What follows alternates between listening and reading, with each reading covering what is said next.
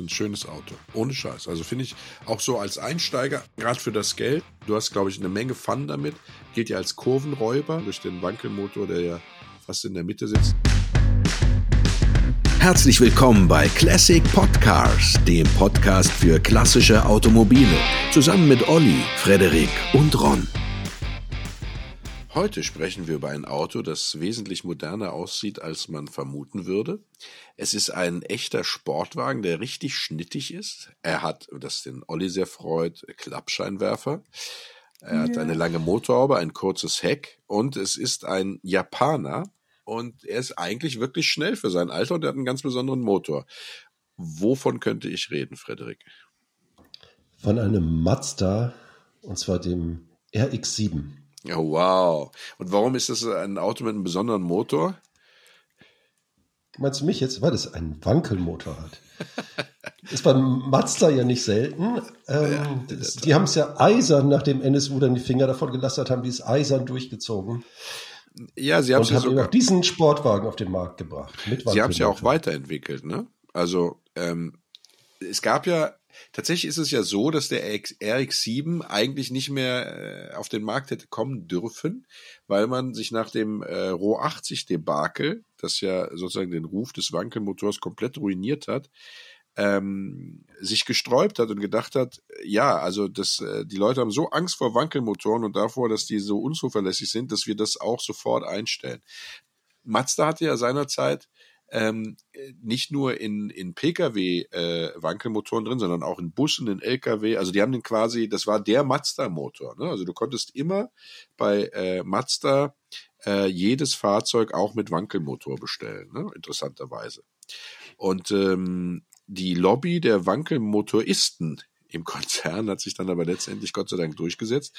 Und das hat halt dazu geführt, dass dieser Motor auch ständig weiterentwickelt wurde und dann eben auch äh, wesentlich haltbar wurde, haltbarer wurde, was er später im 80 ja auch war. Aber äh, jetzt ist er ja quasi technisch beherrschbar. Ne? Ja, einigermaßen. Da kommen wir später noch dazu.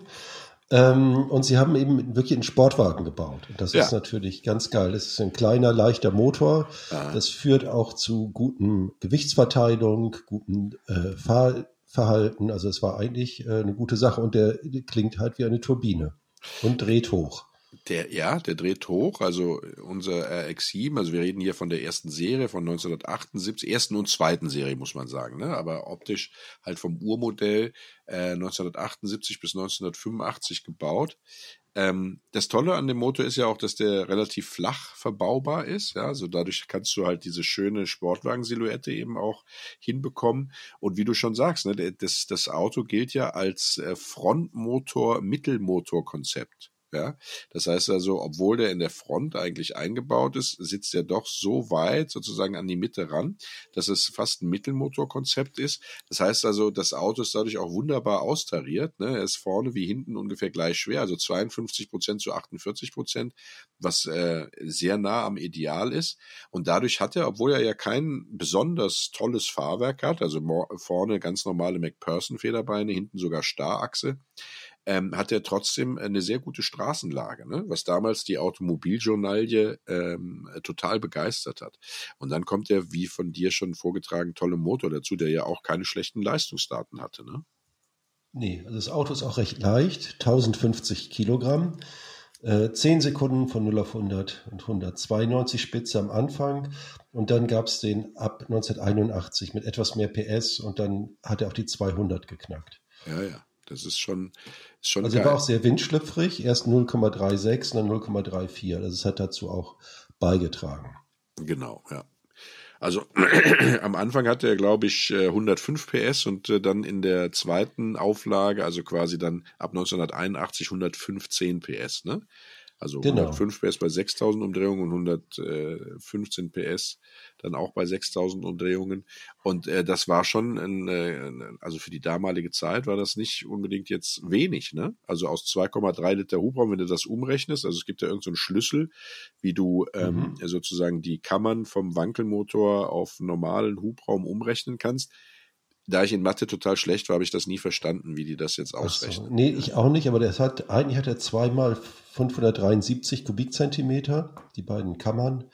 aber daraus werden dann 2300 Kubikzentimeter äquivalent. Ja, genau. Ja. Olli, das Auto hat äh, Klappscheinwerfer. Ja. Das, das muss sich doch in eine unfassbare Erregung versetzen. Tut es auch. Ich meine, wir haben, ich weiß gar nicht, wann wir das letzte Mal überhaupt ein Auto mit Klappscheinwerfern hatten. Genau. Ich kann mich überhaupt nicht erinnern, ja. ehrlich gesagt. Ähm, man muss dazu auch sagen, es hat nicht nur Klappscheinwerfer, sondern es ist auch, und das muss ich ein bisschen hier, es ist, es ist ein Hörerwunsch. Was? Auch, muss man auch sagen. Wann, wann soll der gekommen und sein? Das soll man mal sagen, dass wir unsere Hörer nie vergessen. Nämlich der Hörerwunsch ist aus dem Jahr, datiert aus dem Jahr 2020. hat damals hat sich Gabriel aus der Schweiz hat sich äh, den RX-7 vor allen Dingen auch in den ersten und zweiten Baureihe Ach, gewünscht. Komm. Und ich finde, siehst du, wir, wir vergessen nicht. Ne? Unser Archiv vergisst nichts. Ja. Also Gabriel, hier ist deine Folge. Ja, warum haben wir diese Mail nicht weitergeleitet bekommen? Die habt ihr bestimmt weitergeleitet bekommen und äh, ich habe sie ja jetzt rausgekriegt. Passt jetzt redaktionell viel besser. Deswegen du hast sie auch. Ich war damals ja noch nicht dabei, ne? 2020. ich wollte warten, bis Fredo ja, dabei ist. Genau. Das ist, dann, das ist unser Klappscheinwerfer und Wankelmotor-Spezialist. Ja. ja. toll. Aber ich finde, wenn bei dem Wankelmotor, du hast eben so von so ein bisschen abfällig so von den Lobbyisten im, äh, im Konzern quasi gesprochen, die für den Wankelmotor waren. Ja. Da ist ja im Prinzip der Kenichi Yamamoto, den sicherlich jeder von uns äh, Klar, kennt. Ein guter Kumpel ja. von mir. Aber ich finde es ganz spannend, mal wenn du die Geschichte von dem anguckst, der also geboren 1922, der war nachher sogar mal Chairman, also wirklich Vorsitzender. Ja. Der ist 95 Jahre alt geworden und äh, im Krieg in der Armee gewesen, hat in Hiroshima gelebt und äh, hat quasi diesen Atombombenabwurf als junger Ingenieur mitbekommen. Der und der ist dann hingegangen und der hat sich sozusagen, der hat immer wieder für diesen für diesen Wankelmotor äh, ge, gekämpft. Der ist damals zu Mazda gegangen, da hießen die noch äh, Toyo Kogio. Mhm und hat äh, und hat da dann tatsächlich irgendwie ganz klein irgendwie als äh, als Monteur da irgendwie angefangen. Finde ich eigentlich ganz spannend, ne? Und hat sich dann aber immer wieder diesen diesen Motor quasi weiterentwickelt, sodass der natürlich dann irgendwie äh, wirklich ja so ein so ein so ein Signature-Motor quasi von Mazda ja, geworden ja. ist. Ne? Ja, total erstaunlich. Äh, also weniger jetzt das Leben dieses Ingenieurs, sondern dass du mit solcher Wissensfülle glänzt. Heute mal vorbereitet oder was? Nee, wenn es um Klappscheinwerfer geht, dann da, da reizt es aber Motivationsschub. Ich hatte, ich hatte jetzt drei Jahre Zeit, mich darauf vorzubereiten. ja, ja. Also der, genau, und der hat eben auch versucht, diesen Wankelmotor verbrauchstechnisch in den Griff zu bekommen. Also das heißt unter 20 Liter? Ja, genau, das ist ihm so, also relativ gelungen.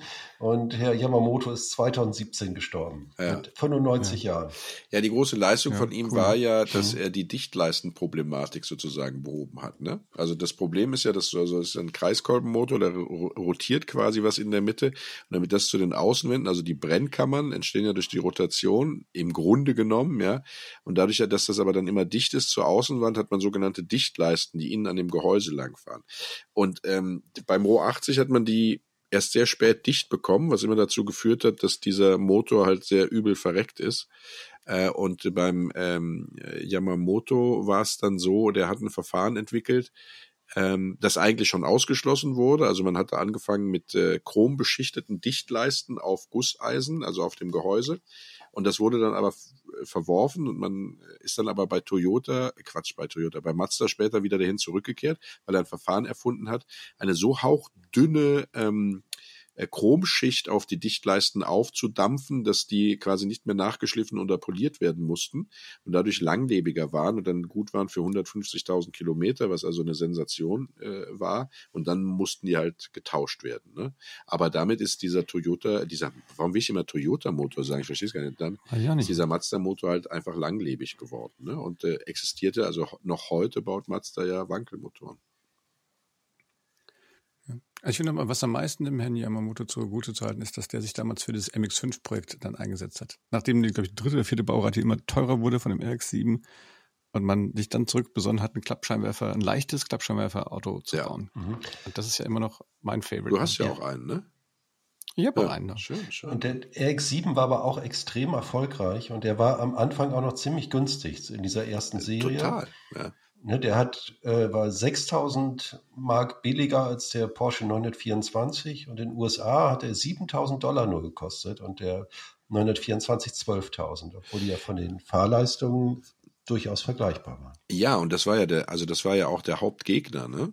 Ähm, äh, tatsächlich. Also man wollte ja bei Mazda damals einen Sportwagen bauen, äh, der, der äh, auch vom kleinen Mann sozusagen gefahren werden kann. Ne? Und das ist ja mit diesem RX-7 total gelungen. Also A sieht der mega sportlich aus, ja. Äh, B ähm, hatte der halt wirklich äh, super Fahreigenschaften und konnte dann halt damit mithalten. Es wurde ihm so ein bisschen vorgeworfen, dass er von, vom, von der, vom Karosserie-Style her, ne, also lange Motorhaube, dieses kurze Heck mit der Glaskuppel, dass das bei, bei Porsche äh, abgekupfert worden wäre. Und ich glaube, dem kann man sich auch nicht so hundertprozentig verschließen. Ne? Nö, aber macht ja nichts. Ja. Müsst ihr so, soll ich ein bisschen Trivia noch einstreuen, sondern lasse ich euch in Ruhe. Wie, haben, wie, haben, wie hat man denn diese Ingenieurgruppe um den Yamamoto genannt, die sich um diesen Wankelmotor gekümmert hat? Wer weiß es? Wankomoto? Wankelmotor. Felix Wankel. Ja. ja, ob man, das war der Witz, Wankomoto. Verstehst du? Yamamoto. Ja, ja, hab ich nicht verstanden. Aber egal. Wankomoto. Ja, aber wie hießen denn die Jungs? Das waren, glaube ich, alles. Die, der Rotary Club oder was? Nein, die haben die, die 47 Ronin genannt, weil die wohl so quasi so, so, so, so einen Ehrenkodex hatten, dass die unbedingt diesen Motor bauen wollten und äh, so, so loyal zu diesem Konzern waren. Die werden ja fast auch mal abgeschafft worden. Ich glaube, die japanische Regierung wollte damals irgendwie das, sozusagen den Automarkt konsolidieren und, und nicht mehr so viele kleine zulassen und noch die großen, also nur Toyota und ich glaube Isuzu, waren die auch ganz großen. Aber Mazda mit dem Wankelmotor, die haben sich sozusagen damit so eine Stellung ähm, verschafft, dass sie als, äh, als eigenständige Automarke ähm, bestehen, weiter bestehen. Man durften. könnte fast meinen, dass der Olli sich für japanische Autos interessiert, ne? Ja, und ah, wie kommst du darauf? was macht eigentlich, was, macht eigentlich der dazu?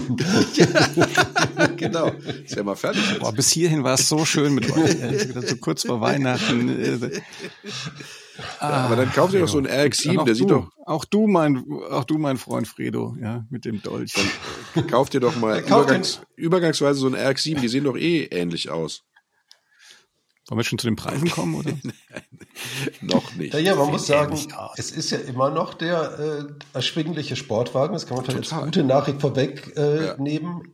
Wir können jetzt Preise machen, aber erstmal die Kaufberatung, wie ihr wollt ja, du, also äh, äh, ich meine, es gibt ja gar nicht so viel zu sagen äh, äh, über über die die Schwächen, ne? Also weil dieses Auto, also man muss mal dazu sagen, der ist knapp 500.000 Mal verkauft worden in der ersten und zweiten Serie, ne? Das ist natürlich echt eine Menge Holz, ähm, was natürlich bedeutet, und das ist die gute Nachricht vorweg, dass die Teilesituation nicht so schlecht ist. Ne? Insbesondere in den USA mhm. kriegt man halt echt noch viel, weil da wurde er verkauft wie geschnitten Brot.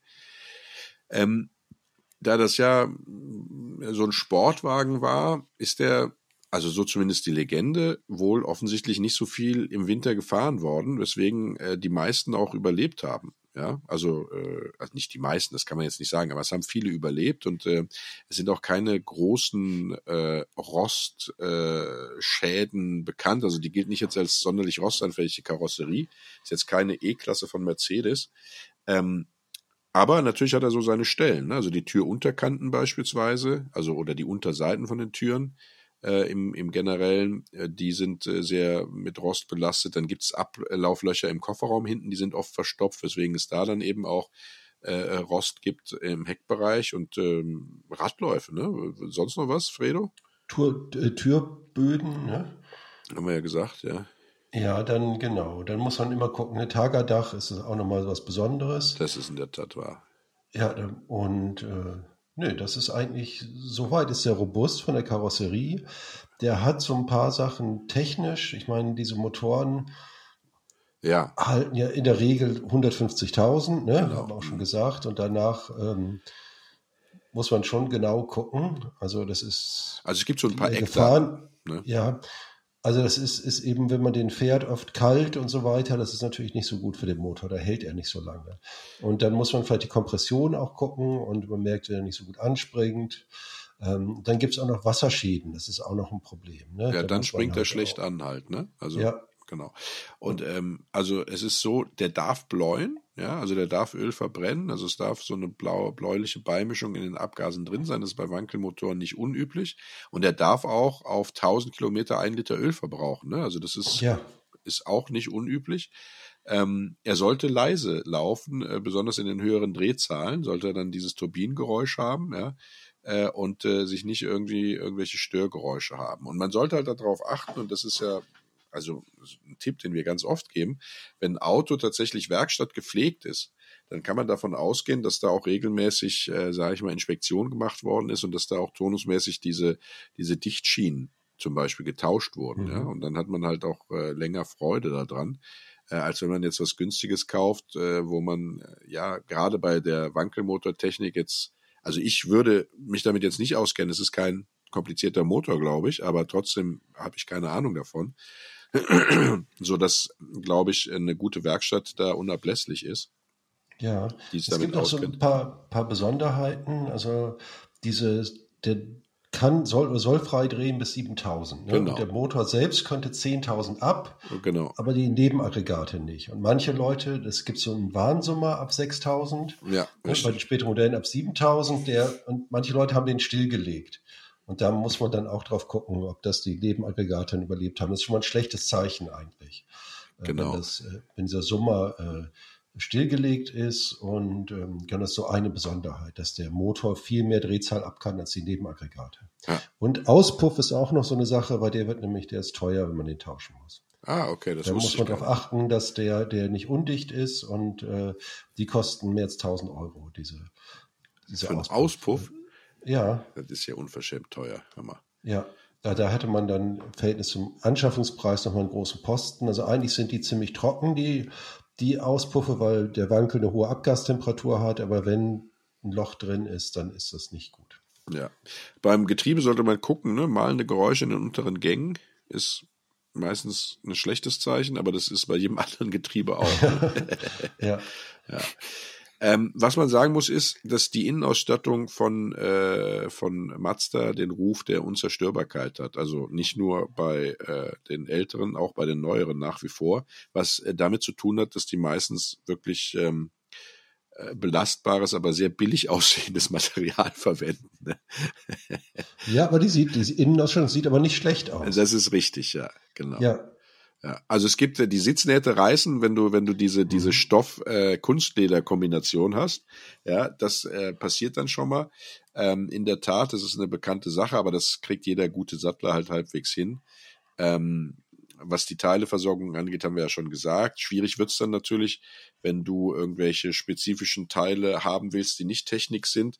Also du hast jetzt von dem Aus, äh, Auspuff ist ja schon fast Technik, aber wenn du jetzt zum Beispiel, was weiß ich, eine Heckscheibe oder sowas brauchst, das geht natürlich dann ins Geld, äh, weil A musst du sie finden und B, ähm, ja, also du kannst am besten ist es, wenn du Teile brauchst, äh, dass du ein Schlachtfahrzeug kaufst, ne, als Ersatzteilträger. Ja. Das ist die günstigste Variante, ja. Ähm, eine, eine Besonderheit gibt es noch mit den Rädern. Genau, die 14 also Zoll Räder, die dann in der Serie 2 kamen, ne? Ja, genau. Wenn man bis 83 gab es 13 Zoll Räder und die haben wirklich einen sehr seltenen Lochkreis. Das heißt, da gibt es kaum Felgen für und die sind halt total teuer.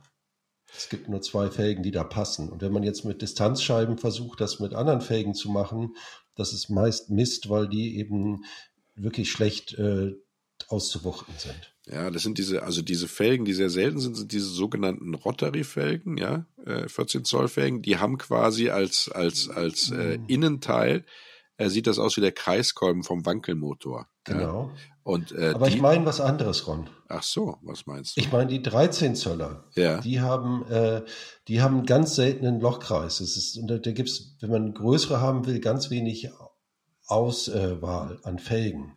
Aha. als wenn man auf 14 oder 15 Zoll umbauen will. Okay. Und äh, genau, es gibt nur zwei, die man eben ohne Distanzscheiben fahren kann. Die sind aber total teuer, wenn man zu kriegen. Ja, bei den Und mit den Distanzscheiben ist das Mist. Bei den Distanzscheiben war das ja immer das Problem beim RX7, dass man die nicht zentriert bekommen hat. Ne? Genau. Also ist das das, genau. was du meinst, ja? Genau, und die 84er, 85er, die hatten einen anderen Lochkreis, der viel gängiger ist, für den es viel mehr Felgen gibt. Ah, okay. Naja. Ja, hm. gut, das muss man wissen. Ne? Also entweder fährt man 13 Zoll oder man muss halt echt gucken. Oder man hat eben diese größeren Felgen, aber dann braucht man die Original. Die passen hm. auf den Lochkreis. Ja, also äh, der Lochkreis 114,3, äh, 5 mal 114,3. Aber das ist der bei den späteren gewesen. Aber genau, der, und der, der 4 mal 110 ist halt total selten. Ach ja. Das war der von den früheren. Mhm. Ah, okay, gut. Naja, was du alles weißt. Ja, genau. Das, es gibt auch noch viele andere Dinge, die für die zweite Serie sprechen. die hat mehr PS, der ist überarbeitet und der hat dann auch Scheibenbremsen, keine Trommelbremsen. Ja. An der- Trommelbremsen wurden oft kritisiert in der ersten Serie als nicht Ja. ausreichend. An der, an der Hinterachse, ne? Oder? Genau, Genau, ja. Also vorne hat er ja schon immer äh, Scheibenbremsen. klar, aber hinten Trommeln und Genau. die waren eben den Fahrleistungen nicht gewachsen. Ja. Der hat ja dann auch einen Spoiler gekriegt in der zweiten Serie, ja, äh, Mhm. was äh, sozusagen das Fahrverhalten nochmal verbessert hat, obwohl das nicht schlecht war, also weil es die Aerodynamik einfach verbessert hat, den Anpressdruck. Äh, das ist nicht jedermanns Sache, ähm, weil das Heck durch diese langgezogene Glasscheibe natürlich schon irgendwie auch eine gewisse Schönheit hat. Und äh, dadurch, dass dann da so ein Spoiler dran kam, also es ist ja so eine, so eine Gummilippe quasi, die dann äh, ums Heck drumherum geht, äh, ja, mochte nicht jeder, ne? Ähm, Nee, aber ich finde es eigentlich ganz geil, weil es so ein bisschen Ja, ich aussieht. technisch ist er ja auch besser, also so ist es ja nicht. Ja, also das Auto soll ein super Raumgefühl haben, auch durch diese, durch diese Panoramaglasscheibe des Hecks, ja, dass man so das Gefühl hat, wenn man da drin sitzt, dass das Auto wesentlich größer ist, als man äh, das eigentlich denkt. Der ist ja von den Außenabmessungen her äh, kleiner als der aktuelle Mini, ne? Ja, und wie gesagt, hinten nicht viel Platz und Mhm. wirklich zum, zum täglichen Fahren, der, der ist es mehr so ein Sonntagsauto, weil der Verbrauch ist trotz der kleinen Ausmessung des geringen Gewichts schon sehr hoch. Also jetzt mal bitte, seit wann ist das ein Kriterium bei Oldtimern? Der Verbrauch, der interessiert mich null, Digga, ist los. Abgesehen ja, wenn du davon, den täglich fahren würdest, schon. ja, ich fahre ja so Autos täglich. Also, äh, Was verbraucht denn dein Mercedes? Der, ich weiß nicht, so, keine Ahnung, ich tank halt. Ich glaube 10 Liter. Und der Omega braucht im Stadtverkehr auch mehr. Tankst du auf Firmenkarte, oder? Wie auf Firmenkarte natürlich nicht. Ja, angestellt. Weil ich bin, ich bin kein reicher Selbstständiger wie du. Ich bin sehr arm. Was kosten so eine Möhre jetzt eigentlich? Nicht viel, Echt nicht? finde ich nicht. Nee, das war, das war, das war despektierlich. Ich, mein, ich finde den ja, ich finde den ja schön. Es ist keine Möhre. Also ich würde mal sagen, so ein guter über 10, aber unter 20, Ja. oder? Auf jeden Fall. Ich habe eigentlich ganz okay gesehen für 7000. Ach komm. Also ich weiß, dass du Fritten so für zweieinhalb bis drei kriegst, ne? Ja, aber ich habe das Gefühl, dass man für 7000 Euro schon ein anständiges Auto kriegt. Aha. Und wenn du dann High-End-End haben willst? Ja, dann vielleicht mehr, aber ich habe gar nicht so super teure gefunden. Also die waren alle so unter 10. Zwischen 7 und 8000. Das wäre ein Schnapper.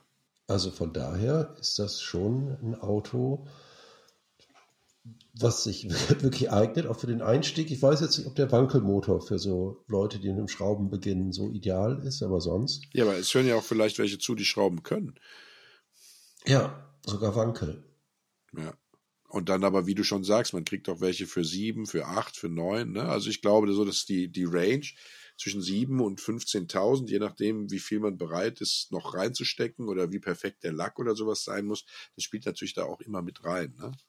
Also Genau, die Laufleistung ist gerade beim Wankel auch ja, die Laufleistung, klar. wichtig. Ja, das ist in der Tat richtig. Aber äh, wenn der ordentlich gepflegt ist und diese Dichtschienen gewechselt wurden und sowas, dann kannst du auch den Wankelmotor recht lange fahren. Ja. Ja, Das ist äh, dann unproblematisch.